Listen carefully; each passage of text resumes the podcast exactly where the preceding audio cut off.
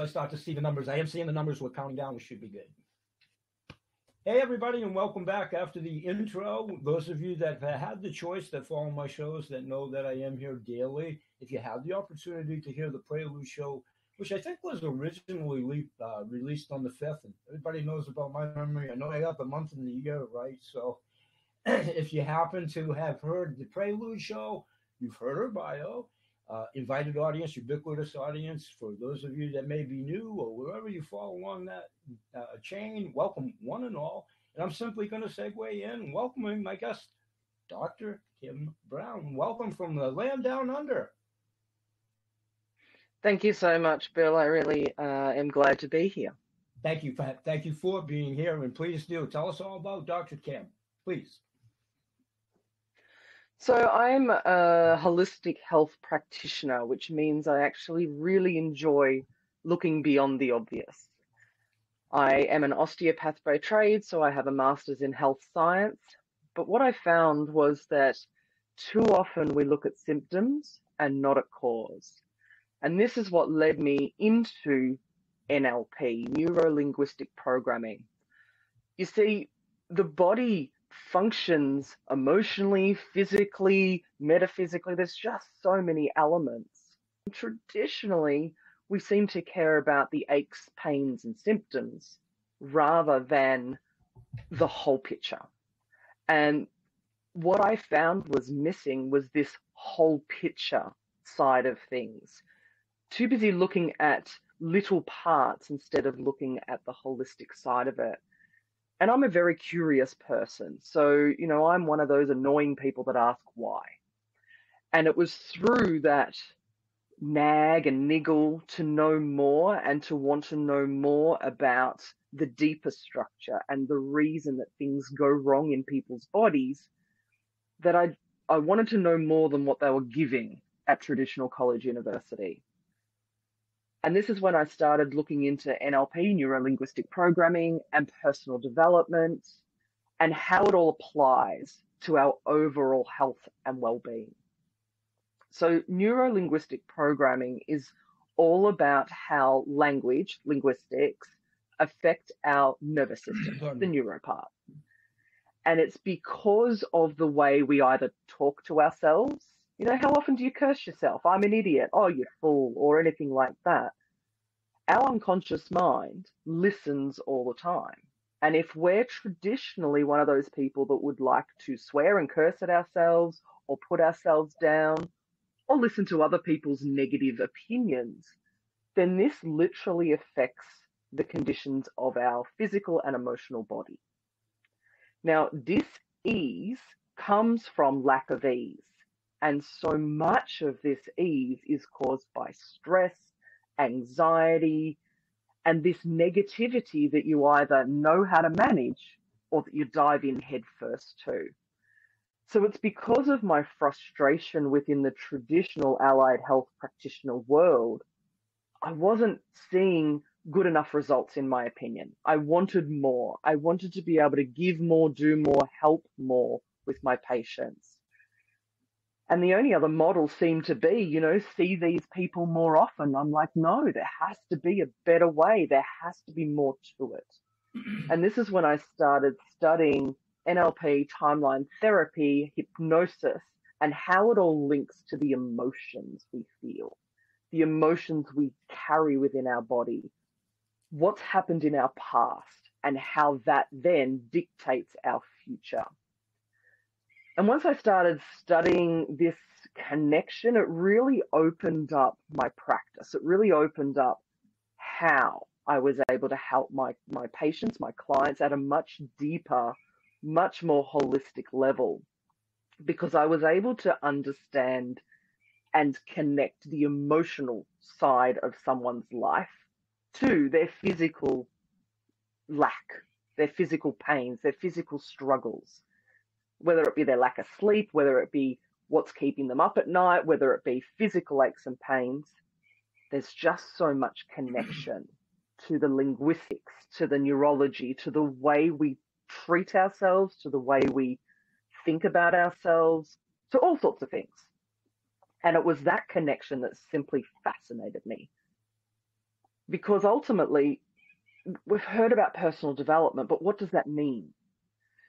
To me, it means that we are able to take the information from our past and rather than dwell on it, rather than relive it, rather than ruminate in it, we actually get to be able to utilize that information, utilize those emotions, utilize those events, traumas if you need, to be able to change what our future will look like. Right. And when you dig into the connections of all of that, it's quite fascinating how some people are super successful in life and some people are not even close. And it has nothing to do with education level, nothing to do with intelligence. It's just so much bigger and broader than that. It comes down to our belief systems, our behaviors, our our structure of, of how and what we think about ourselves. You know, if we think we're going to be in pain, guess what? There's a good chance we're going to be in pain.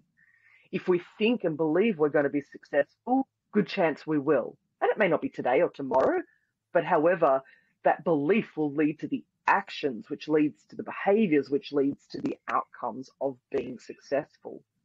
Whereas if you grew up in an environment where money is hard to come by or money doesn't grow on trees or any of that sort of environment, there's a high chance you have a really poor money story and a poor belief system in money. And you find it incredibly difficult to either earn it, make it, or keep it. It's one of the reasons why, you know, if you look at the statistics of people who win the lottery, within two to three years post winning millions and millions of dollars, these people have gone bankrupt. So it wasn't the lack of money that became a problem. It was the lack of belief and the lack of worthiness and the lack of value that led to these people throwing away all their money and a lot of them having a worse life because of that windfall.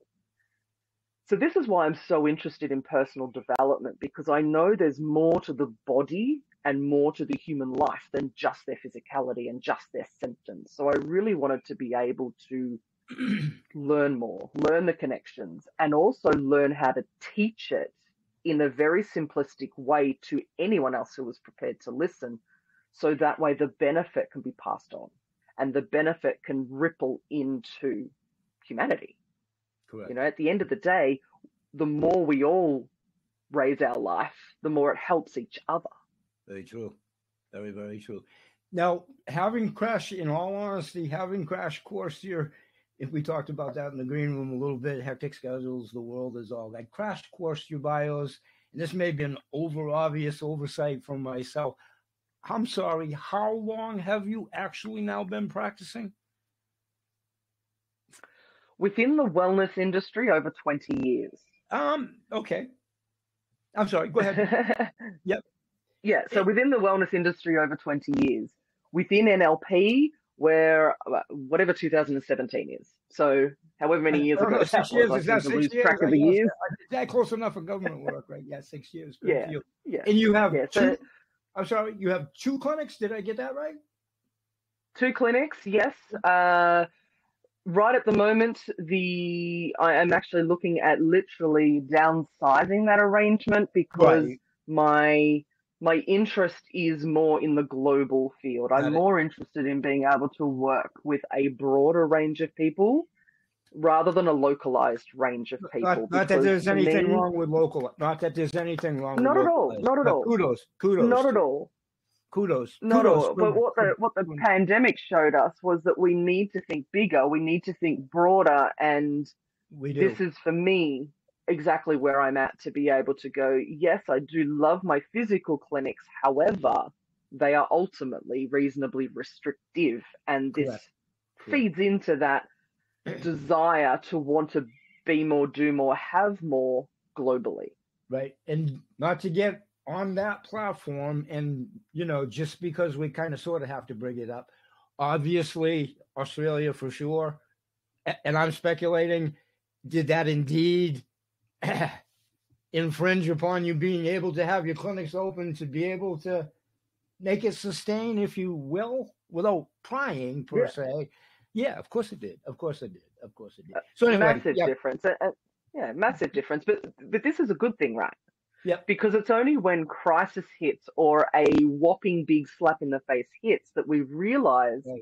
what it is we do and don't want. right. So I'm in Melbourne, which is, you know, which managed to gain the title of the most lockdown city on the planet. correct. And it's because of that that I literally skyrocketed my NLP business because my physical business was not available. Right. So it actually led me to diversifying. It was a massive positive. Negative at the time because it was hard work. However, it Right. was like the launch pad to be able to go, Kim, you've got more to do and you've got more people to see. And let's stop thinking local. Correct. And don't Let's you include the locals, but let's go bigger. But and don't you think that's the ludicrousy of it overall? And then coming back to like a business sense and all of that in a very backhanded, kind of a crazy way, because like you say, it's forced the home based thing to a larger degree. And maybe it has given us a proverbial boot in the posterior in a different way to become more creative, more innovative, under very duressful and not to minimize what we all went through because of it. But am I making any sense on that? Am I making any sense on that? Absolutely. Yeah. And I think that there's a lot of people out there, whilst there was massive struggle across the board, there are a lot of businesses that did make the most of the situation and change their ways. Correct. You know, offer delivery that was never there before, or offer online services True. that were never there before. I, I just True. think there's so many opportunities within the crisis. And, you know, that's ultimately a good chunk of what NLP is all about is Right. utilizing what we have and allowing that to launch us into something more rather than Right. sitting in the negative. Correct. Correct. So obviously, with the and kudos that you with the two clinics, you know, even though you're going to a more globalized thing now or whatever, that was a great progression in a short amount of time for the progression of your successes of what you obviously bring to the table with a lot of passion and experience in offering uh, rewards for your services but uh, that's always encouraging. That's that it, you know, that it, it got out of the gate quickly, if you will. I mean, that's good. That's so encouraging. Absolutely. Yeah, absolutely. I I am a I'm an impatient person and I Oh. find that to be a massive positive uh, because it helps me create things quickly. It helps me make the decision and move forward rather Correct. than sit on it for hours and, you know, or sit on it for years for some people and, and eventually never get there and miss the opportunity. Opportunities are often time sensitive. Absolutely. And when the thought and the belief comes in, that's the time to act because that's the inner guidance. That's that's the bit that is launching you forward, and it's up to you to listen. So moving quickly and getting there faster is actually the way we're meant to be. Couldn't agree more. And all those old, whether they're corny or not, sometimes the old adages, timing are of the essence, and listen to your internal clock. You listen to your heart. It, it will tell you what to do. That's very true. But all of those things and procrastination, now a little tiny bit, that's the dichotomy sometimes because you never, not yourself, overall, you never want to do anything rashly or not thinking it out either. So there's a little tiny bit of room for procrastination. But however, that old saying that's escaping me, don't procrastinate too long and I forget the rest of it. You know the one. so yeah, go ahead. Yeah, go ahead. Yeah. So good kudos for you that you didn't kudos for you that you listened to all of those things and didn't procrastinate. You had a vision Yeah, and you well- went for it. Yeah. I'm sorry, continue. No, absolutely. Pro- procrastination is is generally a warning sign of beliefs that are not serving you. Why Exactly. haven't you acted? Why haven't you put yourself out there? Why haven't you done what you say you want to do? You get into that self-critiquing. It's almost built in when you procrastinate. Right. Absolutely. And then it becomes a self fulfilling prophecy that the I'm not good enough, or the fear of failures, or the what will people think of me. Stuart- It's all this. Stuart, Stuart Smalley. I kid. I kid a little bit. Yeah. Stuart Smalley. I, I am good enough. I'm I'm kidding. I'm kidding. Go ahead. Go ahead. Exactly, exactly. And and mm. procrastination is a symptom of that, right? If you're not doing what you say you want to do, there's clearly underlying stuff holding you back. And that's well, firstly you need NLP, get rid of that stuff so that way mm. you can turn any of those underlying beliefs into the reason you do it. Exactly. You know, Now, I, into I'd the love. I'm sorry, I'd love to ask you when and where and how you kind of infiltrated hypnosis. Was that right from the get go uh, when you got out of the gate practicing, or somewhere shortly thereafter? Or how did you start to introduce hypnosis? Yeah, it's it's quite common within the NLP industry to have the four different modalities. So there's four different modalities that are offered. My, my Uh, NLP on that. My, practitioner. my naivety on That's- that. My apologies. Yep, continue. No, it's a good question. It's a good question because a lot of people will think hypnosis is left of field. However, the thing is, hypnosis is a direct connection to the unconscious mind.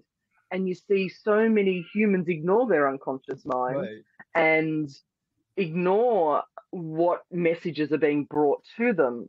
So, hypnosis actually allows us to tap into the unconscious mind and reprogram it, so to speak, without much uh, interference with the conscious mind. You see, the conscious mind's the part of us that filters life, it's the part of us that has uh, the critical faculty, it's the part of us that knows or cares to distinguish between reality and fantasy. Correct. The unconscious mind has no clue as to whether there is a difference between Right. reality and fantasy, which is sometimes if you you know if you have a memory or if you have a thought of the past, you might go, "Did that even happen?" It's because the unconscious mind actually can't tell the difference between reality and fantasy Correct. what hypnosis enables us to do is powerfully change the thoughts, the programs, the habits, the procrastination tendencies, all of those things within the unconscious mind. So, straight to Right. where all the beliefs and the behaviors and the habits are stored, Right. and be able to powerfully change the wiring, change the thinking. So that way the person can be empowered super gently, and it's a beautiful experience. But through hypnosis, it enables, you know, we've been able to use it very powerfully to help people let go of smoking, to help people let go of uh, unnecessary weight, to help people let go of their anxiety, to help people let go of all sorts of challenges Correct. hypnosis is is just a really easy, simple, beautiful process that is done with you. And the thing is, the client is always in control. This is the beauty about hypnosis. If there's any challenges or struggles, the the client simply opens their eyes and they're, you know, back in the room, so to speak. But it's a beautiful done with process, and I I got involved with it very quickly after NLP because it's very much a beautiful add-on uh, opportunity, add-on modality to what NLP does. So NLP is all about the language, the linguistics, the connection to the nervous system, and hypnosis is a beautiful modality that can easily, quickly, and effectively change the belief system within the unconscious mind. So they're so beautifully complementary. Correct. And being a non-practitioner, which I always try to make emphatically clear, I'm still not a doctor, and as the old crazy saying, I never played one on television. But I, I am familiar with hanging around so long and having been in the industry so long, peripherally, holistic medicine and suppliers and vendors and all that. my point on all of that is, pardon me, losing my voice. It might be a blessing in disguise. I'm talking too long today. pardon me. So I'm a big proponent of the more modalities that we all can throw into the proverbial cauldron, as, as long as they're not true witch doctor, if you will. But native tribes, too, as you well know, indigenous tribes, Negritos, kind of sort of over in your neck of the woods. I think they emanated in South Vietnam, maybe, but maybe in your neck of the woods, who, who cares? The Negrito tribes, a lot of indigenous tribes, as you well know, in your own countries. And what I wanted to get to, because I can't speak for your culture and your half of the world, I can certainly speak for the Western Hemisphere about preconditioned mindsets. To your point, wow, wow, if we had decades of them here, and thus is why here I can speak for oh my God, you know, I feel this way and that way. Not that you don't, not not that you don't, but like you say, you're self precipitating it because of oh my God, I have to do a certain thing a certain way because somebody said so in 1937 or 37 minutes ago. but in any event, in, in any event, I like to be a frustrated comedian too. By the way, never pay any attention to that. But anyway, the more modalities I think are the best. Certainly with the people that are author- author- authorized to know what they're talking about when it comes push comes to shove. But I'm behind the scenes, you know, promoting that all the way. And here on the home front, I do a different type of modalities, if you will. And I, I have no foibles about sharing that. We're all friends here. I do ketamine. I do ketamine under under doctor's care, under doctor's care. So that's a form of hypnosis, kind of, sort of, kind, kind of, sort of. It's a stretch, but that would be having never been put under in hypnosis to this point. That that would be my envision of how the inhibitions are released on the patient side. Is that what you're finding? Is that kind of a obvious statement that it does release people's inhibitions more so because of the hip being under hypnosis, or not necessarily? I guess it really. Or not necessarily. Did, do you? Yeah. Yeah. It really depends on what the outcomes of the session is all about, because not every client wants to release inhibitions. Some clients need everyone needs something different, and this is the whole point of the initial discussion. Find out the history, find out what the problems are, and work out where the goals are, and tailor the session so we reach the outcomes. Cool. And this applies to any modality. It doesn't matter what modality you've got in your toolkit. Correct. And that's what I love about, you know, holistic practitioners is they often have multiple modalities in their toolkit and once right. they listen to their clients' needs, wants, desires, goals, outcomes, etc., you can choose what tools you've got in your toolbox that you think is appropriate to get the outcome. Right. And whether that's whether that's hypnosis, whether it's you know whatever version is, whether it's pharmaceuticals, whether it's supplements, whether you name it. There's whatever. so many options, and that's the whole point: is to be able to listen to the client, find out what they want, and Correct. then set their GPS help them head towards their goals right. and release anything that gets in the way, whether that right. be through hypnosis, whether that be through timeline therapy, utilizing NLP, which is the language. Right. Do you need help with uh, supplements? Do you need help with pharmaceuticals? Do we need to get a general practitioner on board to be able to prescribe, you know, assistance for this person? At the end of the day, it can be a, a team approach too to make sure that the outcomes are reached. So this is why we listen. And what NLP teaches us is the listening component to really understand the client. Correct. Really understand what they're looking for, what they want to feel, what they want to see, hear, feel when they have what it is they're aiming for. And then use your skill sets to be able to choose the right modality for the job in order to get the outcome this client is looking for. And that may or may not include hypnosis. It may or may not include timeline therapy. It may not inc- may or may not include all all of the tools you have. Sometimes you only need one of the tools. Correct. You know, it's like a tradesperson when they go to a job. Sometimes they need their whole toolkit. Sometimes they just yeah. need a hammer. You know, at the end of the day, they get to assess and use their diagnostic skills and use their communication skills to find out what the client needs, wants, desires, and what the outcome objectives are, and then go ahead and you know utilize in the right way. Correct. If you're if you're comfortable in doing so, and if I ever pry too much, just go. Is your outreach? Is your out? Is your outreach?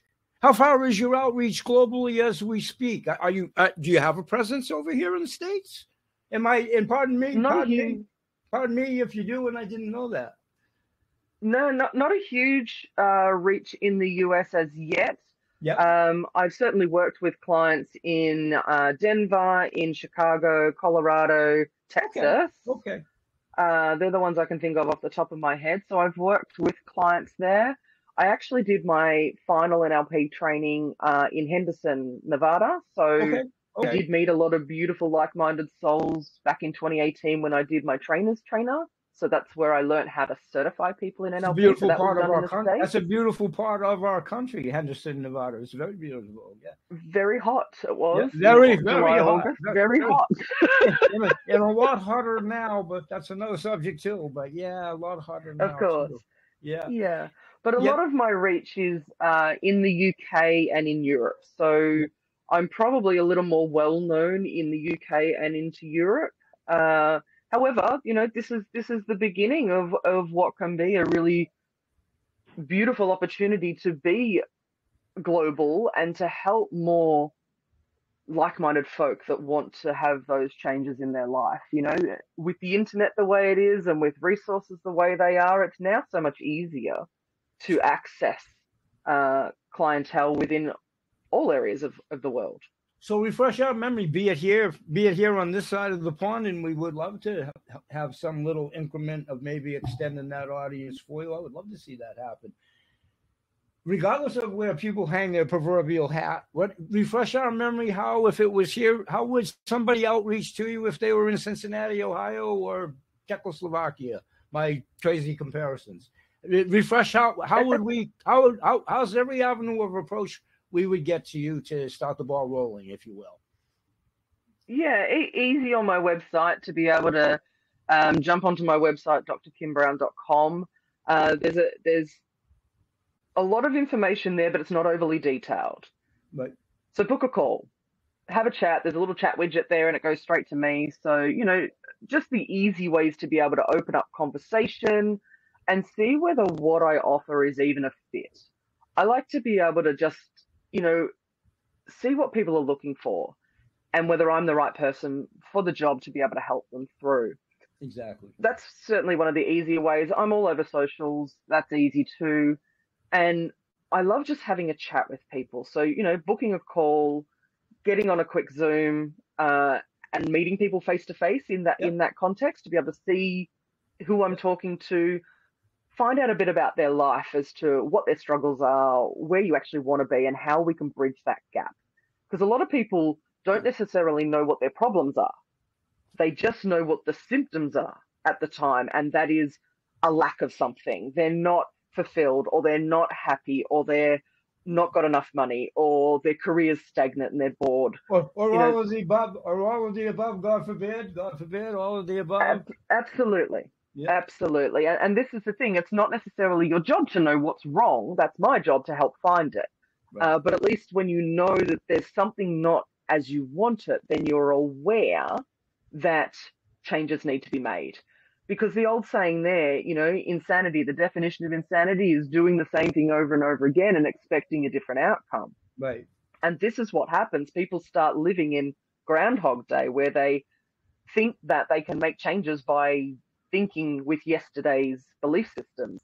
Right. But you already know what your future's going to look like because look what yesterday looked like, and that's what tomorrow's going to look like. Exactly, and then that has a propensity to piecemeal into "I'll do it tomorrow." That that uh, you know. So when the two never really get fused or connected, it's that spiral 5, 10, 12 years out. It can get away from you rapidly as you climb the chronology ladder, too, of course, if you don't. Absolutely get on the stick, as they say. Absolutely. Yeah. Yeah. Well, um, people say it all the time. Like, where did those 10 years go? It's like, well, if they weren't fulfilling and if they weren't bringing you joy, you've got to do something different for the next 10 years to make sure that change happens. Right. And then, as we all, I think to some degree, obviously, there's different variables of that. And maybe there's some of us that don't have a clue of that.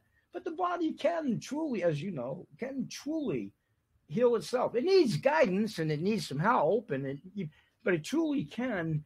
And again, earlier point, I am a personal proponent. The more modalities, the better. It's like making a healthy cocktail, and if you will, in my version. And I always use the old adage that it, you know to have the those that are of a holistic mind, especially to have a apothecary holistic proverbial medicine chest slash foodstuff chest nobody can be a one-stop shop. Me, you, uh, but collectively, but collectively, and I always use a crazy analogy. It's a big jigsaw puzzle, you know, multi pieces, and it has to be synergistic, but the pieces do have to snap in. Then you can get crazy about how some people that are um, proponents of jigsaw puzzles they love to see the picture to what they're aspiring to. You know, it's the river and the boat with the sunlight or whatever.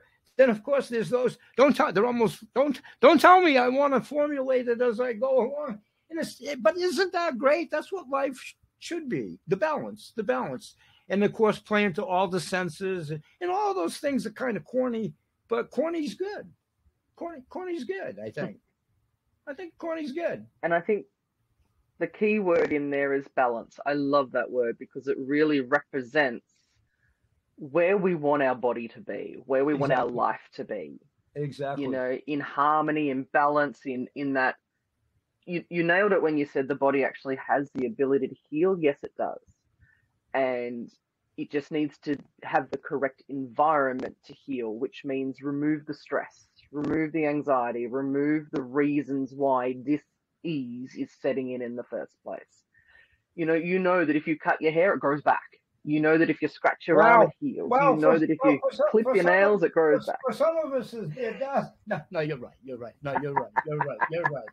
actually, sometimes things change, but in general, actually, actually, my hair grows quite long on the sides and the back. So I tease. I tease. It, yeah. it still grows quite. Yeah. Long. Absolutely. Yeah. And you know that every time you clip your beard, it, it's going to grow back and you've got to clip it again. Exactly. So, you know, exactly. We do know the body has the capacity to regrow or regenerate or Correct. any of those things. And there's, you know, the body can do pretty magical things. And we've certainly it's heard amazing. many a story of where people have had amazing healings and miracles and all that sort of thing. It all comes from the mindset. It all comes from what's happening in Absolutely. the nervous system. Absolutely. You know, and that's where we need to heal. That's where we need to change. That's where we need to upgrade, upskill, up level in order to Agreed. evolve into really healthy humanity. Great. Two things I would like to leave us with today. First of all, we talked about in the green room, you have an open invite contingent on your very busy schedule, you know, whether it's months out or whatever. But I think the subject's so diverse I just don't feel it ends here. It just, it, you know what I mean? I don't, just don't feel it ends here. And one other quick thing, and I'll explain all of this behind the scenes to you whenever you get a quiet moment, whenever that is.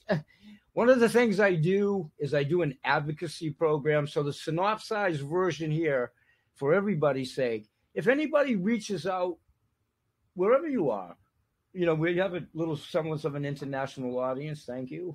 so wherever you hang your hats, if you reach out and if you do do something with Dr. Kim, let me know that because if anybody's interested, there's a little advocacy program on the backside of what I do in retirement and all that kind of stuff. It could be a win win win if perceived as such. But through all of that, it increases our audience to get the core message out. So if anybody does something with Dr. Kim, let me know that. And if you perceive it as such, there's a little something that we could all have it. But if just reach out to her and I'm a happy camper, however that transpires. One other quick question. Do you have any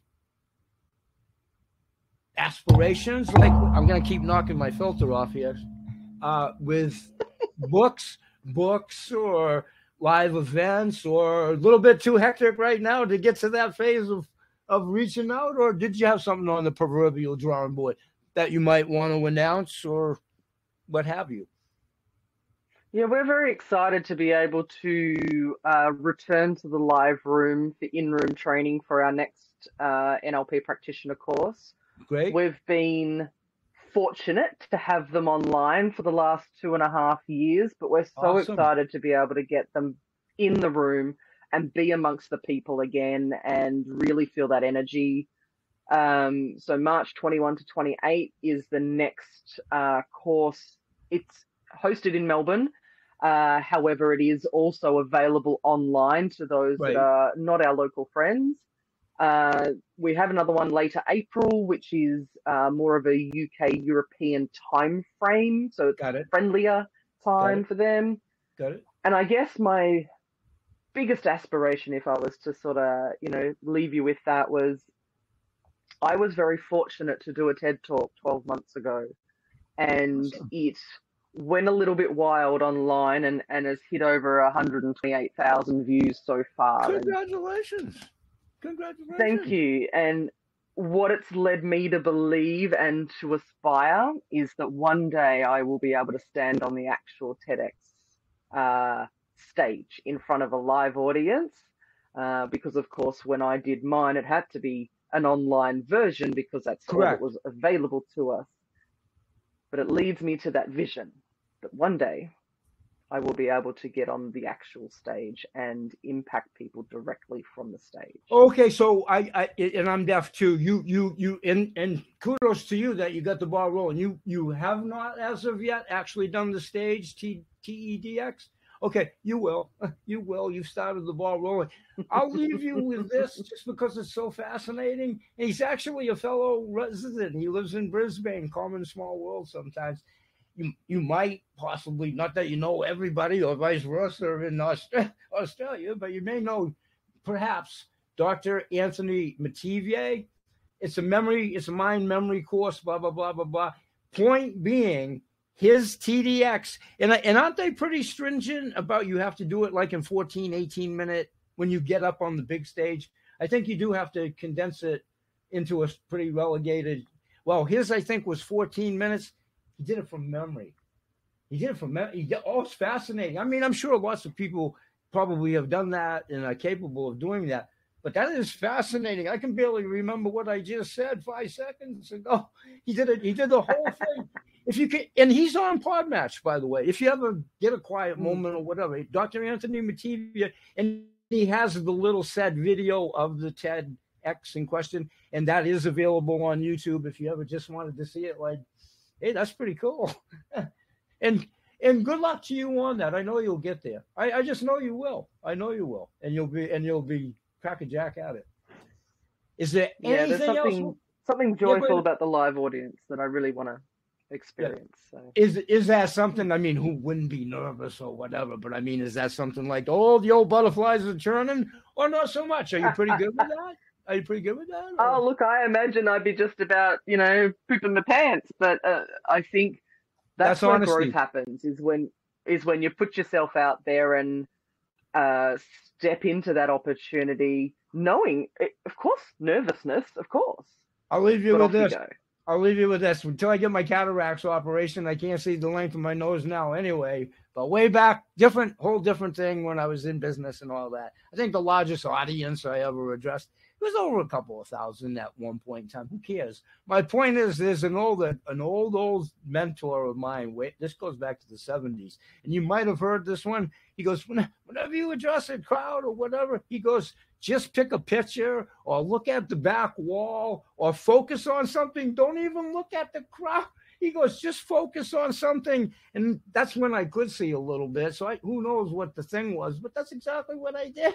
And I pulled it off. But man, my stomach was, and I asked like a few people afterwards and they said, no, really. And I said, no, I really want, I really want to know. Cause you know, from the other side, was my voice cracking and was I as nervous as I felt on the inside?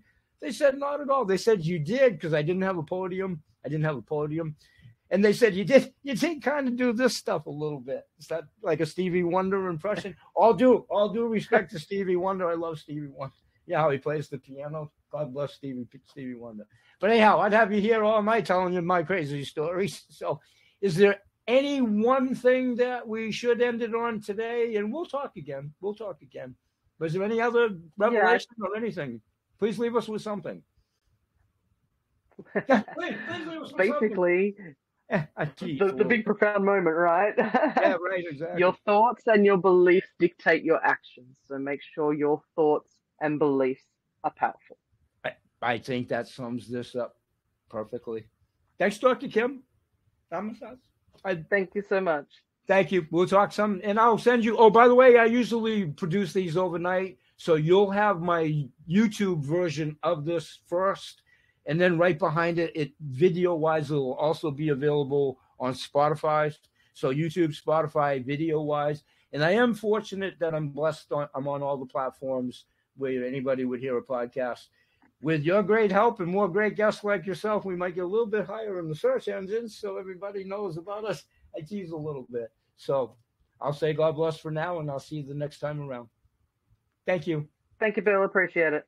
Have a great day over there. You're mid morning now, right? If I get it straight, mid morning for yourself Yep. right now.